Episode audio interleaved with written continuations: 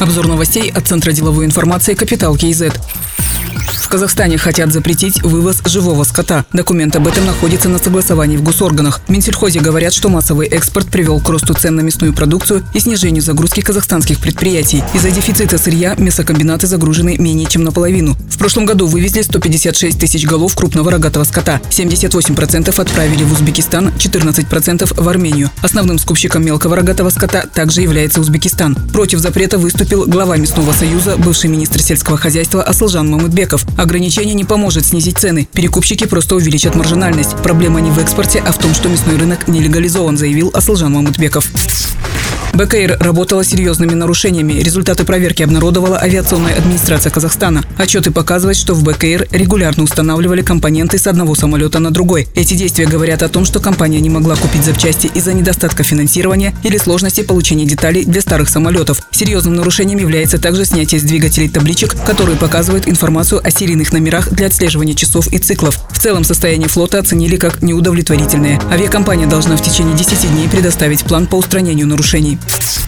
Тенгиз Шевройл впервые за 26 лет работы в Казахстане опубликовала план закупок на год. В документе не указаны все виды товаров, работы и услуг, но казахстанские производители могут получить представление о том, какие виды товаров и услуг необходимы нефтегазовому оператору. Ознакомиться с планом можно на сайте компании. По данным Нацпалаты Атамикен, ежегодный объем закупок в нефтегазовой отрасли составляет 4,5 триллиона тенге. Уровень казахстанского содержания около 40%, а в закупках товаров менее 20%. Оставшиеся 80% – это упущенные возможности для казахстанских предприятий предприниматели считают в Атамикене.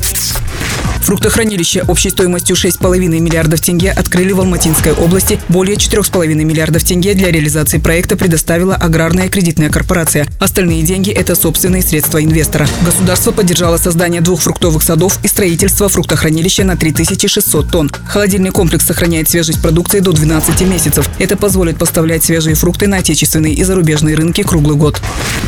Советником министра, официальным представителем Министерства энергетики назначен Серикжан Ирментаев. Он в разные годы работал в средствах массовой информации, занимал руководящие посты в квазигосударственном секторе. Последнее место работы – руководитель отдела пресс-службы аппарата Акима Атырауской области. Ранее официальным представителем Минэнерго был Нурлыбек Женисбек. Он вошел в президентский молодежный кадровый резерв и переходит на другую работу. Другие новости об экономике, финансах и бизнес-истории казахстанцев читайте на Капитал Киезет.